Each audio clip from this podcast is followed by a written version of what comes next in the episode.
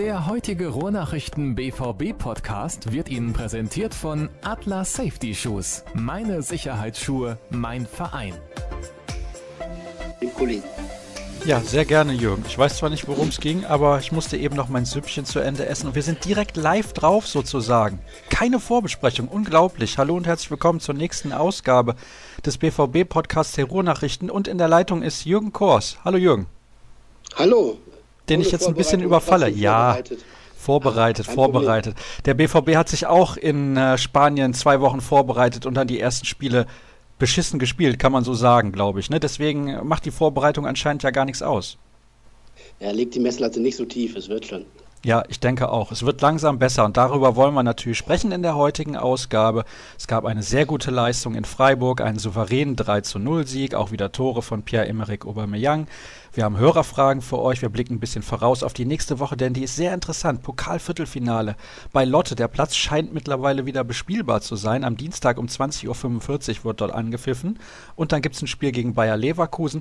Und es gibt eventuell ein Transfergerücht. Ja, ich glaube, es ist ein bisschen mehr als ein Transfergerücht. Wie heißt er denn? Mahmoud Dahoud heißt er, glaube ich, ne? Ja. Von Borussia Mönchengladbach. Mo ist kürzer und ja, einfacher. genau. Mo Dahoud, so ist es richtig.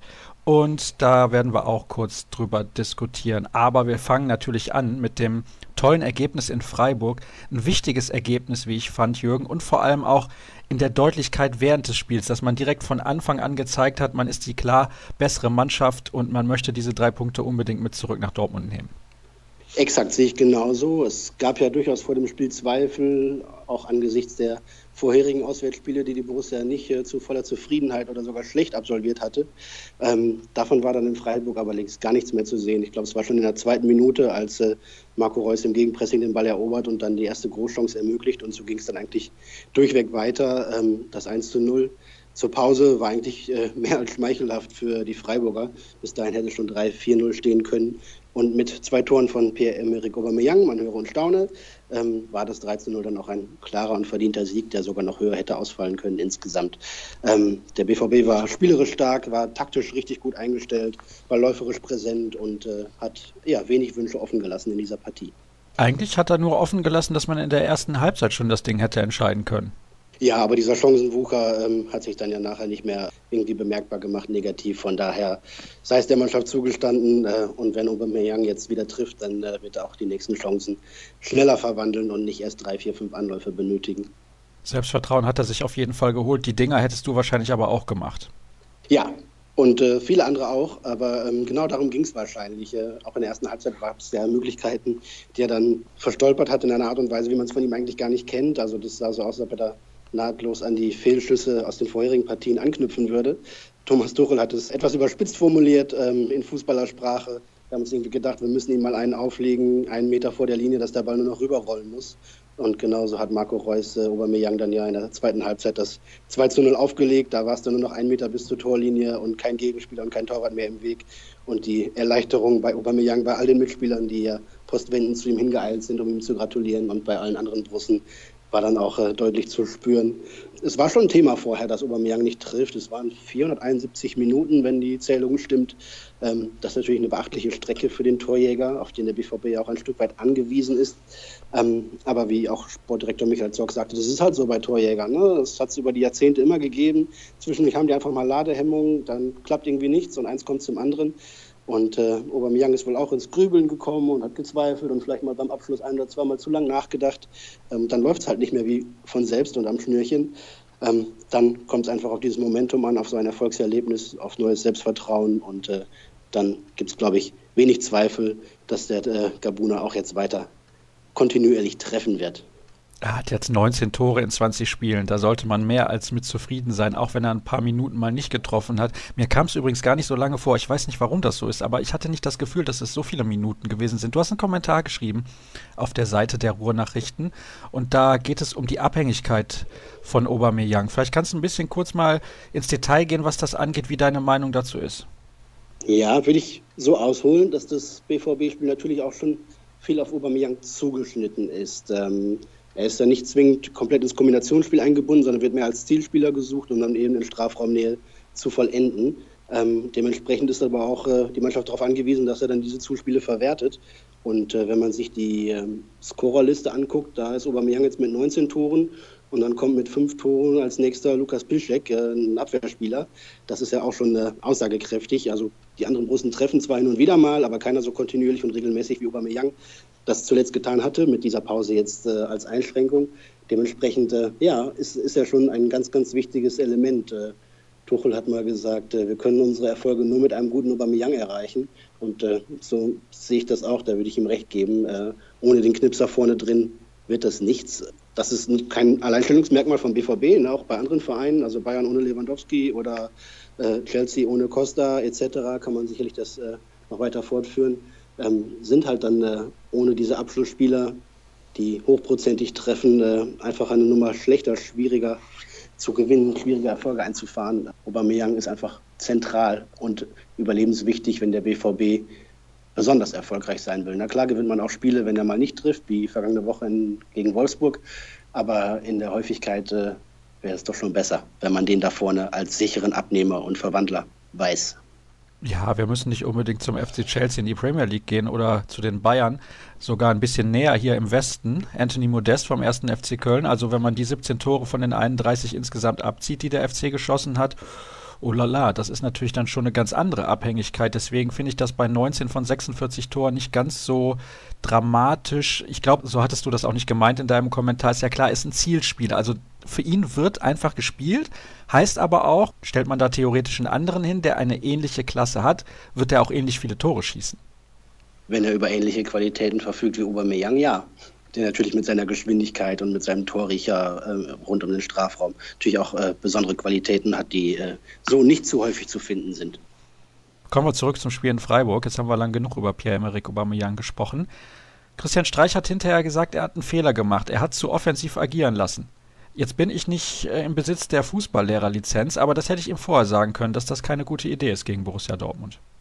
Ja und nein. Die Freiburg hat natürlich auch ihrerseits jede Menge Vertrauen in ihre eigenen Stärken. Ne? Sie haben zu Hause eine Serie von richtig guten Spielen gehabt, äh, haben, ich glaube, sieben Heimsiege gehabt, so viele wie der BVB und Bayern, ähm, haben nur gegen die Bayern zuletzt zu Hause knapp verloren in der Nachspielzeit. Also die, die hatten schon auch richtig äh, Vertrauen in ihre, ihre Stärken ähm, und wollten halt gegen den BVB dann auch versuchen, das weiter umzusetzen, anstatt sich zu sehr auf den Gegner anzupassen.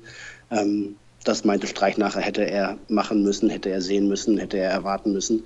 So lief es dann für den BVB wie geschmiert. Ähm, durch die Dreierkette und die beiden offensiven Außen, rechts Durm und links Guerrero, ähm, konnte man das Spiel von hinten raus auch auf die Flügel tragen. In der Zentrale haben Castro und Weigel zusammen ein richtig gutes Spiel gemacht, den Spielaufbau immer wieder beschleunigt, gut das Tempo variiert, wenn es nötig war, ähm, mit Vertikalpässen auch die Freiburger ans Laufen gebracht und auch auseinandergerissen und vorne mit Reus, Dembele und äh, dann als Zielspieler wiederum Aubameyang äh, ist die Qualität natürlich immens. Das konnten die Freiburger dann in der Summe überhaupt nicht mehr verteidigen. Und was ich gerade da noch ein bisschen reinwerfen will, Guerrero auf der Linksverteidigerposition. Wir hatten das ja letzte Woche diskutiert hier im Podcast, Marcel Schmelzer. Da war die Frage eines Hörers, ist er offensiv dieses Jahr hinter den Erwartungen zurück. Man merkt schon einen Unterschied, wenn da Guerrero auf dem Platz steht. Natürlich hat er vielleicht defensiv da nicht die Qualitäten von Marcel Schmelzer, aber er bringt so viel mehr Variabilität rein, wenn er da auf dieser Position auch spielt, weil er den Ball halten kann, weil er nach innen ziehen kann, weil er einfach da die viel bessere Technik hat als Schmelzer. Also ich will jetzt Marcel Schmelzer nicht zu nahe treten, aber ich denke, dass das dauerhaft vielleicht die bessere Lösung ist, gerade in diesem immensen Ballbesitzsystem von Thomas Tuchel. Ja, ich habe Tuchel das gefragt nach dem Spiel, warum er Sehr Guerrero, gut. den er sonst zentral eingesetzt hat, diesmal auf die Seite gezogen hat. Er hat es auch erklärt und erläutert. Ähm, zum einen ging es ihm tatsächlich darum, ja offensiv stärker zu sein, ballsicherer zu sein, äh, passstärker zu sein. Das ist natürlich unbestritten Rafael Guerrero, der in Offensive viel mehr Gefahr entfachen kann, ähm, auch im Zusammenspiel mit Marco Reus dann Kombinationen anspielen kann. Das ist in diesem Fall sicherlich die gute Variante gewesen oder die gute Option gewesen. Ähm, Tuchel sagte, dass Guerrero auch ein bisschen besser in Form wäre als, als Schmelzer. Mag man ihm auch zustimmen. Und gleichzeitig aber auch gesagt, äh, Schmelzer ist natürlich der eher Defensivspieler. Ne? Ist halt ein gelernter Linksverteidiger und kein, kein links, äh, linksaußen angreifender Verteidiger. Schmelzers Qualitäten, was die, was die Sicherheit im Defensivspiel eigentlich anbelangt, äh, bleiben sicherlich nicht außen vor. In diesem Fall, wie in Freiburg, wo der BVB gedacht hat, wir müssen angreifen, wir müssen den Gegner viel beschäftigen. Und äh, das wird da vermutlich auch in anderen Spielen noch der Fall sein, dass die Gegner eher den BVB nicht äh, überrennen werden. wird Guerrero immer mehr zu einer Option, glaube ich auch. Wir schreiben das auch, dass er eine gute Wahl hat. Also eigentlich ist es ja Luxus, auf links auszuwählen zwischen Schmelzer und Guerrero. Die Sicherheitsvariante oder die Variante vielleicht auch gegen Gegner mit äh, starken Außenstürmern könnte vielleicht Schmelzer sein und die Variante für Spiele, wo der BVB wirklich viel im Ballbesitz ist und Chancen kreieren muss und das Offensivspiel mit viel Schwung betreiben muss. Da scheint mir Rafael Guerrero die bessere Option zu sein. Bislang hatte Tuchel ihn immer im Zentrum gesehen und benötigt, vor allem im 4-1-4-1. Aber mit dem aktuellen System und vor allem mit der, mit der Kombination Castro und Weigel im Zentrum hat er ihn frei für die Außenposition und entsprechend in den Spielen wie jetzt in Freiburg, ja, ist das eine, eine blendende Alternative. Butter bei die Fische, Jürgen. Ist das deine bevorzugte Alternative? In den allermeisten Spielen denke ich schon, denn es ist halt so, dass der BVB die angreifende Mannschaft ist, die den Ball hat und die versuchen muss, irgendwie zu Chancen zu kommen. Und Guerrero hat natürlich große Qualitäten darin, auch die großen Individualisten vorne, die dann die Chancen direkt vorbereiten, wie Reus, wie Dembele, äh, in Szene zu setzen. Das äh, kann er besser als Schmelzer.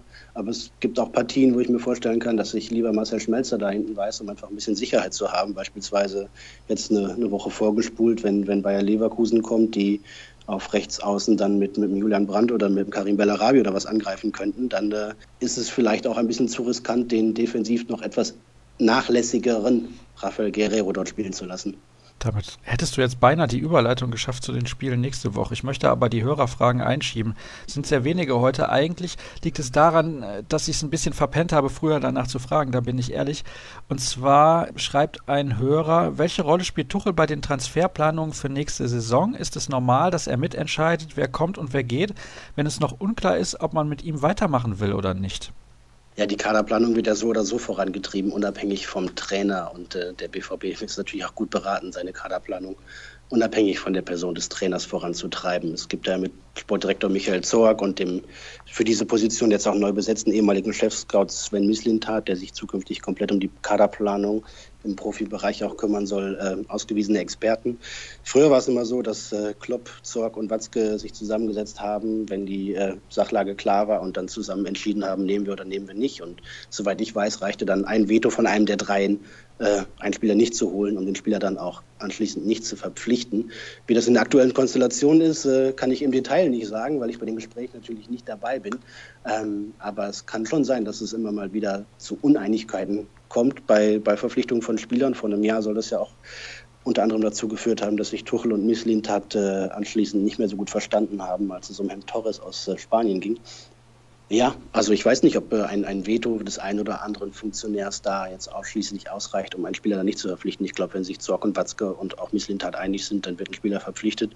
Im Zweifel äh, ist es dann Sache des Trainers, ihn aufzustellen oder nicht aufzustellen. Von daher ist es ein, ein bisschen ruckelig und ein bisschen wackelig. Ich weiß nicht, wie sehr Tuchel zum Beispiel auf den Transfer von Alex Isak, von dem er ja auch nur angeblich nichts wusste, natürlich wusste er Bescheid, äh, gepocht hatte. Denn äh, lieber wäre es ihm natürlich in diesem Fall gewesen, mit Adrian Ramos die sichere Variante hier in Dortmund zu behalten, der ja auch äh, nicht schlecht gespielt hat, wenn immer er seine Chancen bekommen hat.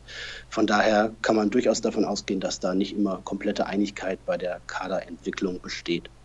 Das ist nett formuliert. Ich sag's mal mit einem Beispiel. Und zwar ist es ja so gewesen, er wollte unbedingt André Schürle haben. Jetzt stellen wir uns mal vor, es ist Mitte März und Tuchel sagt, ich hätte gerne Spieler XY. Der ist in dem Moment zu bekommen für eine Ablösesumme, wo Borussia Dortmund denkt, okay, das machen wir und die verpflichten diesen Spieler.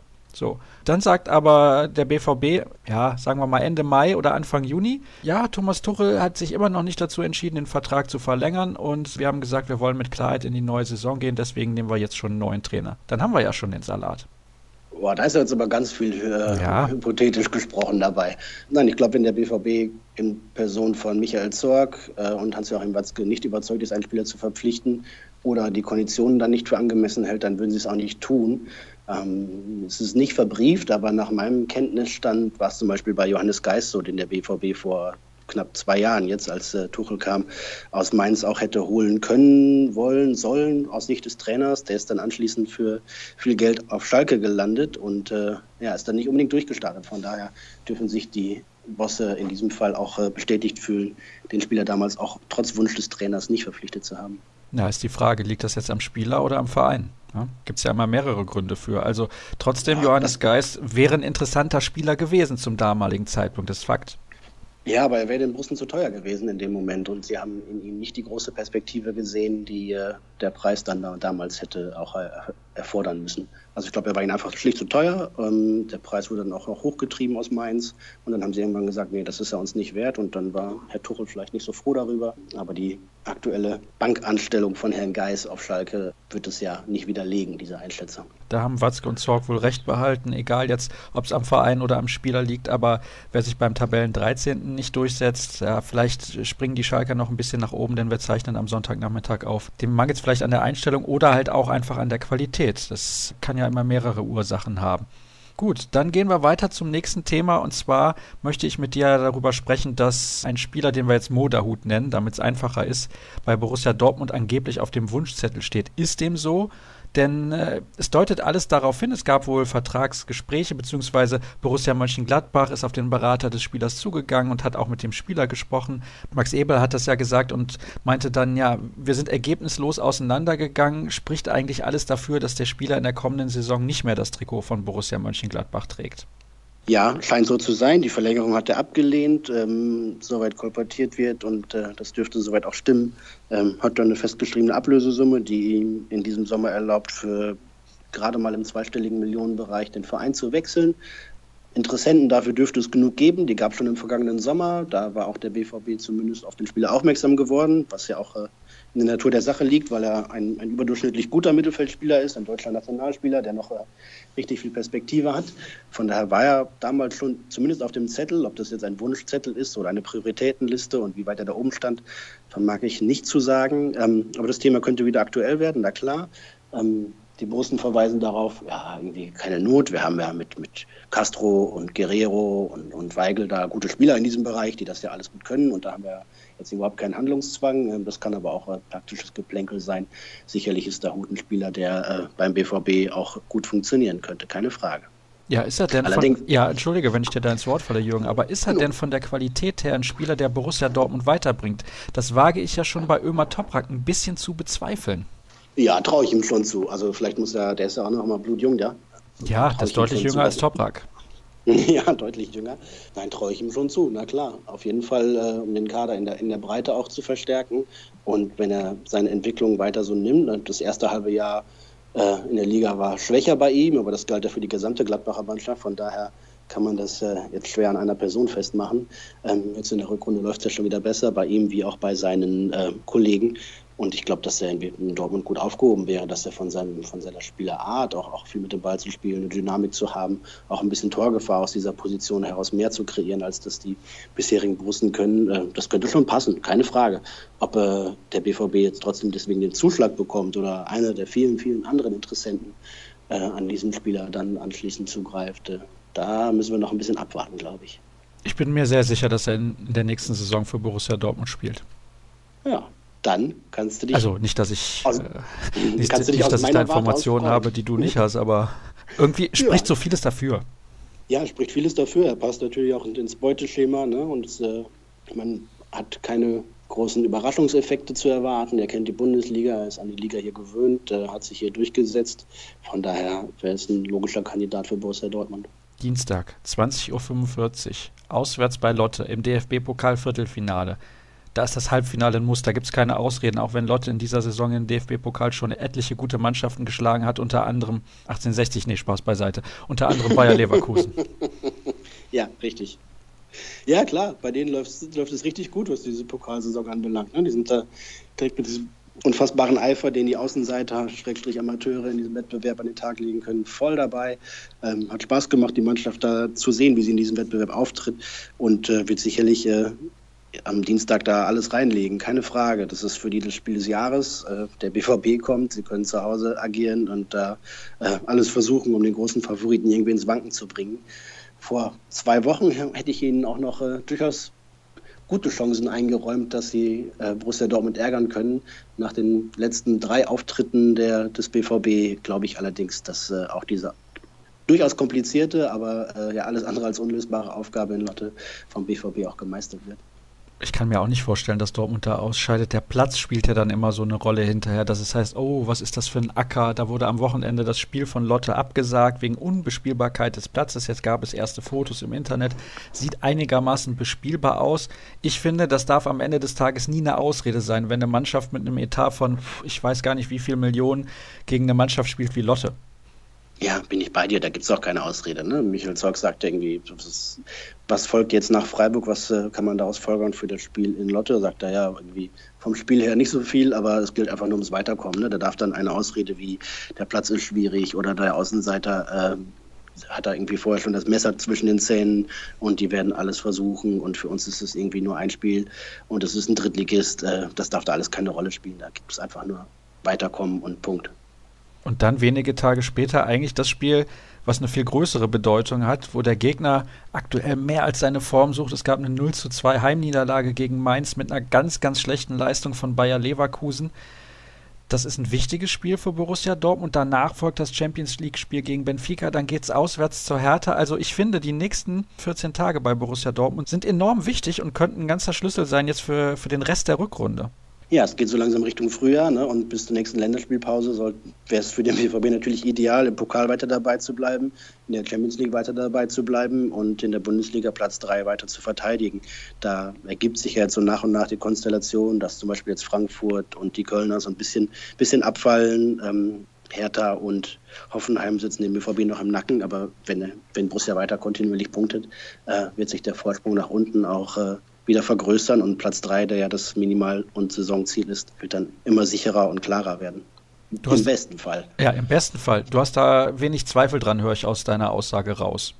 Ja, abgeleitet aus der Art und Weise, wie sich die Mannschaft zuletzt verkauft hat, sowohl in Lissabon als auch gegen Wolfsburg und jetzt in Freiburg. Da einfach viel Überzeugung, viel Klarheit, auch Leidenschaft, fußballerische Stärke, aber auch kämpferische Qualitäten. Da war eigentlich alles dabei.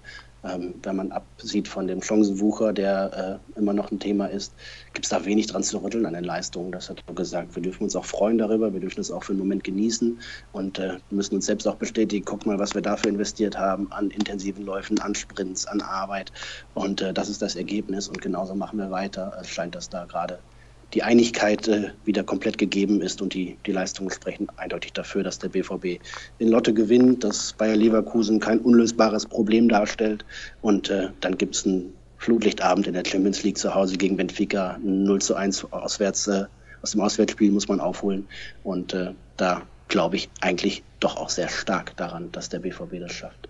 Ja, zumindest stehen die Chancen jetzt nicht allzu schlecht. Man sollte natürlich zu Null spielen, damit es ein bisschen einfacher wird. Dennoch hat Benfica nicht den Eindruck gemacht, als könnten die sich nicht auch drei Dinger in Dortmund einfangen oder vielleicht sogar vier. Also defensiv alles andere als stabil gewesen. Und Bayer Leverkusen hast du gerade auch schon angesprochen die haben mehr Spiele verloren als gewonnen. Es ist erstaunlich mit diesem Kader, aber auch Gladbach tut sich ja in dieser Saison enorm schwer. Schalke tut sich schwer. Der VfL Wolfsburg eigentlich auch mit einem sehr guten Kader tut sich enorm schwer. Also vielleicht sollten wir das alles mal ein bisschen relativieren, dass Borussia Dortmund nur in Anführungsstrichen 40 Punkte aus 22 Spielen geholt hat, denn da wären andere Vereine mehr als zufrieden mit. Ich wollte noch was fragen zu der letzten Woche, denn das war mal keine englische Woche. Glaubst du, das hat Borussia Dortmund sehr gut getan oder sehr geholfen auch in Vorbereitung auf das Spiel gegen Freiburg? Ja, in Vorbereitung auf das Spiel gegen Freiburg ähm, haben sie gesagt, dass sie tatsächlich ein richtig gutes Gefühl gehabt hätten, als sie da hingefahren, hingeflogen sind. Und äh, auch als Vorbereitung auf diese englischen Wochen, die kommen bis Ende März, diese permanente Anspannung, die sonst in englischen Wochen da ist, die ist natürlich auch, auch, auch mental eine wirkliche Herausforderung. Das muss man auch, auch können und mögen oder sich daran gewöhnen. Und dann gelingt es trotzdem nicht immer am, am, Spieltag dann wieder die bestmögliche Leistung abzurufen und dann einfach mal zwei Tage frei zu haben, zu entspannen, mal was anderes zu machen, sich um was anderes zu kümmern als ums Training und um den Fußball. Wir als normale Arbeiter in Anführungsstrichen äh, genießen ja auch unsere zwei Tage frei am Wochenende, so wir irgendwie einen normalen Job haben. Ja, wir leider auch, nicht. Ne? ja, genau. Wir arbeiten trotzdem Samstag und Sonntag. Aber ähm, na, also diese Mischung aus Anspannung und Entspannung ist, glaube ich, sehr, sehr wichtig. Und in den englischen Wochen jetzt, ähm, gestern Freiburg, gestern Abend spät die Mannschaft gelandet, heute noch ein Auslaufen, morgen schon wieder Abschlusstraining, Dienstag spielen. Dann muss man sich auf das Spiel in Leverkusen sicherlich auch noch, gegen Leverkusen auch nochmal ordentlich vorbereiten. Und dann kommt schon Lissabon. Das ist, äh, da kann man zwischendurch einfach nicht mal den Kopf frei bekommen. Und ich glaube, dass auch das ganz, ganz wichtig ist für so eine, für eine Mannschaft, für Fußballer und auch, auch fürs Trainerteam, zwischendurch einfach mal abschalten zu können. Das ist, äh, eine wichtige Voraussetzung, um dann eben im, nächsten Moment wieder auf äh, Hochleistung umzuschalten. Übrigens, nach dem Spiel gegen Benfica geht es auswärts zu Hertha, hatte ich eben schon angedeutet. Dann zu Hause, Freitagabend auch wieder unter Flutlicht gegen Ingolstadt, die sich zuletzt stark verbessert gezeigt haben. Und dann gibt es diese ominöse Länderspielpause, die eigentlich niemand braucht derzeit. Aber es gibt ein Spiel in Dortmund, Deutschland gegen England, Abschiedsspiel für Lukas Podolski. Ich finde, da kann man durchaus mal ins Stadion gehen, unabhängig vom BVB. Und dann Derby direkt nach dieser Pause. Finde ich ja von der Terminierung her irgendwie katastrophal. Ja, gut. Irgendwann muss das Derby gespielt werden. Ich glaube, danach kommt auch direkt äh, das Auswärtsspiel bei den Bayern. Ne? Zuvor darf man sich noch ein bisschen einschießen gegen den HSV. ja, 8-0 ist jetzt der neue Maßstab ja. gegen den HSV. Ne? Im Hinspiel äh, auswärts hat Dortmund 5 geschossen. Ne? Ja, gut. Schauen wir mal, was da passiert. Ja, aber der, der Rahmenterminkalender steht da immer seit Ewigkeiten fest und dann wird irgendwie der Bundesligaspielplan da drum rumgewürfelt. Diese Länderspielpausen passen natürlich den, den Bundesliga-Trainer nie den Spielern, die für ihre Nationalmannschaften im Einsatz sind, das ist ja auch nicht immer recht, wenn sie dann irgendwie teilweise quer um die Welt retten müssen und äh, anstrengende Reisen haben, bevor dann wieder äh, volles Programm in der Bundesliga für ihren Verein ansteht. Ja, aber was ist die Lösung? Du musst natürlich die Qualifikation spielen für die internationalen Turniere. Und wenn du dann mal nur ein Spiel hast, dann nimmst du noch ein Länderspiel als, als Testfreundschaftsspiel dazu, damit äh, sich das Zusammentrommeln der Nationalspieler auch lohnt, jetzt aus DFB-Sicht, damit es auch einen Sinn ergibt. Ah, ja. Damit man noch ein bisschen Geld macht, sagen andere. Ja, gut, aber der DFB äh, ist jetzt nicht zwingend auf die Einnahmen eines Länderspiels in Dortmund gegen England angewiesen. Ne? Dem geht es ja, auch so ganz Stichwort gut. schwarze Kasse. Ne? ja, ja, genau. Ja. Da, bleibt immer, da bleibt immer noch eine Mark über. Kein Problem. Ja, der Bundestrainer gleichzeitig ist natürlich auch da. Ne? Also wann soll er seine Spieler testen, wenn nicht in den Testspielen? Ne? Und da kommen natürlich auch spannende Wochen auf, auf die Nationalmannschaft zu und vielleicht auch auf den einen oder anderen Spieler, den man so noch nicht auf dem Zettel hat. Stichwort Confed Cup, äh, wo ja das ist angekündigt, nicht wenige der arrivierten Kräfte einfach auch mal einen Sommer frei bekommen und andere sich zeigen können. Der Bundestrainer war am Samstag in Freiburg, hat sich die Dortmunder angeguckt und der hat da einen sehr starken Marco Reus gesehen, der ja die letzten Turniere nicht mitspielen konnte, aber seit seinem Comeback im November permanent eigentlich äh, wirklich toll aufspielt. das äh, habe ich in dieser Konstanz von ihm auch, glaube ich, lange nicht gesehen. Da hat er einen Julian Weigel gesehen, der nicht auf dem überragenden Niveau der Vorsaison spielt, aber immer noch auf einem sehr, sehr hohen Niveau, finde ich. Da hat er einen richtig, richtig starken Gonzalo Castro gesehen, ja, lange dem sich ja ja, genau. Bei dem sich alle fragen, wieso er denn einfach nicht zum Zug kommt. Äh, also wenn der Bundestrainer die letzten beiden Spiele von Gonzo gesehen hat gegen Wolfsburg und in Freiburg, dann äh, ist das sicherlich auch eine Option für, für die nächsten Testspiele, Schrägstrich für den Confed Cup. Warum soll er den nicht mal mitnehmen? Erik Durm war ja auch lange in der Gunst des Bundestrainers. Ähm, sein letztes Länderspiel habe ich eben nachgeschaut, war irgendwann im November 2014. Danach reiht sich eine elende Verletzungsgeschichte von Erik Durm an. Aber der kommt ja seit der Winterpause auch zurück und äh, wird immer konstanter und stärker in seinen Leistungen. Ähm, von daher, der hat vielleicht auch noch mal da was mitzureden. Ähm, Matthias Ginter, nicht zu vergessen, auch wenn er beim BVB hinten dran ist, ist sicherlich trotzdem immer noch für den, für den Bundestrainer, zumindest im erweiterten Kader oder im Blickfeld, äh, eine Option. Von daher, ja, wird es, was da rund um die Nationalmannschaft passiert, auch für den BVB nicht uninteressant sein zu beobachten. Auch wenn der Club natürlich sagt, ich hätte es natürlich lieber, wenn meine Spieler vier Wochen Pause haben, anstatt ein Turnier in Russland zu spielen, bei dem es um die goldene Ananas geht. Ja, ich sehe das schon kommen. Da werden natürlich dann alle BVB-Spieler vom DFB nominiert. Ich würde übrigens an Gonzalo Castros Stelle sagen, nee, nee, sorry. Bei dem Ding soll ich mitfahren, aber jahrelang, obwohl ich gute Leistung bringe, hat er ja auch in Leverkusen sehr oft getan, bin ich nicht nominiert worden und jetzt wollte er mich unbedingt dabei haben ich sage jetzt nicht das, was ich im Kopf habe, weil äh, sonst kriege ich Ärger. Aber ganz ehrlich, da hätte ich kein Verständnis für anstelle von Gonzalo Castro. Muss ich ganz ehrlich sagen, ich weiß nicht, ob ich da irgendwie ja, die falsche Einstellung habe, dass man hingehen muss und sagt, ja, sobald die Nationalmannschaft anklopft oder sich meldet, muss man immer bereitstehen. Aber der ist jahrelang, trotz guter Leistung, immer ignoriert worden und dann soll er zu diesem Drecksturnier nach Russland fahren. So ist es doch. Ja, das wäre eine Sichtweise, die ich nachvollziehen könnte. Ob der Spieler das auch so sieht, kann ich, kann ich dir nicht beantworten. Ähm, er hat gesagt, äh, im Interview mit mir hat er gesagt, klar, wenn irgendwie der Bundestrainer anruft und sagt, ich soll kommen, dann würde ich mich riesig freuen.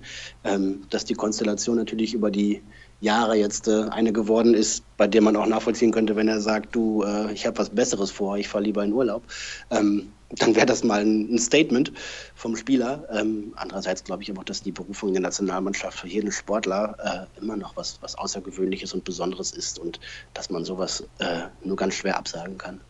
Gut, dass wir da auch mal geteilter Meinung sind. Man kann sich ja nicht immer lieb haben hier in der Harmonieausgabe des BVB-Podcasts. Schön, dass du mir zur Verfügung gestanden hast, Jürgen. Und wir haben es eben gesagt, es kommen interessante Wochen auf Borussia Dortmund zu. Alles weitere erfahrt ihr natürlich unter ruhrnachrichten.de und bei Twitter unter rnbvb, unter Jürgen Kors, da ist der Kollege Jürgen Kors zu finden. Ich bin unter Sascha Staat zu finden. Und ach ja, ihr könnt uns übrigens auch bei iTunes gerne mal eine Bewertung da lassen. Das hilft uns sicherlich noch ein bisschen bekannter zu werden, damit der ein oder andere BVB-Fan noch auf uns aufmerksam wird. Dann soll es das gewesen sein für diese Woche und nächste Woche hören wir uns dann wieder. Bis dann. Tschüss. Der heutige Rohrnachrichten BVB Podcast wurde Ihnen präsentiert von Atlas Safety Shoes. Meine Sicherheitsschuhe, mein Verein.